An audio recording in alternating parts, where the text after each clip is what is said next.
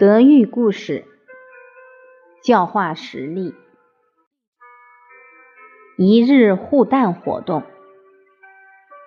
我们曾经给孩子举办过一个活动，让他们拿一个鸡蛋，然后放在身上，此为一日护蛋活动。告诉同学们，今天都体验一下。保护一个鸡蛋的感觉，只要一天，看能不能把它保护好。结果孩子一开始小心翼翼，差不多过了一两个小时就忘记了，所以就听到很多声音啊。到当天最后一节课，没有破碎的鸡蛋，所剩无几。老师就引导他们：“你看，你才守一天就守不住了。假如妈妈像你一样，每天蹦蹦跳跳，你一生出来就会这边青一块，那边紫一块。所以，母亲十个月都要很小心谨慎的保护你，而你的体重。”却一天比一天加重。母亲在怀胎的时候会有生理反应，会呕吐、吃不下饭。虽然如此，还勉强自己一定要把食物吃下去。为什么母亲没胃口，还要把食物吃下去？为了让她的身体吸收营养之后。可以输给胎儿，所以纵使他很难受，也会勉强自己把食物吃下去。所以，诸位小朋友，你是否可以偏食？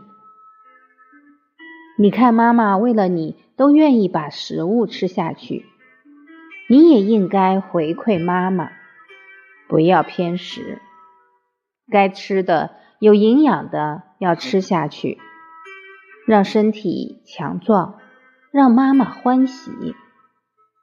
我们这样引导孩子，就会感同身受。怀胎十月的时候，身体就会逐渐加重，走起路来很不容易。我们也曾经用篮球给孩子做过示范，让他去感觉。因为很多事你都要去亲身体验，才能得到真实的感受。接着，我又进一步引导学生，我说：产房生产的床边有两条钢柱，很粗，结果这样粗的钢柱都弯曲了。诸位小朋友，是什么力量使这个钢柱变弯了？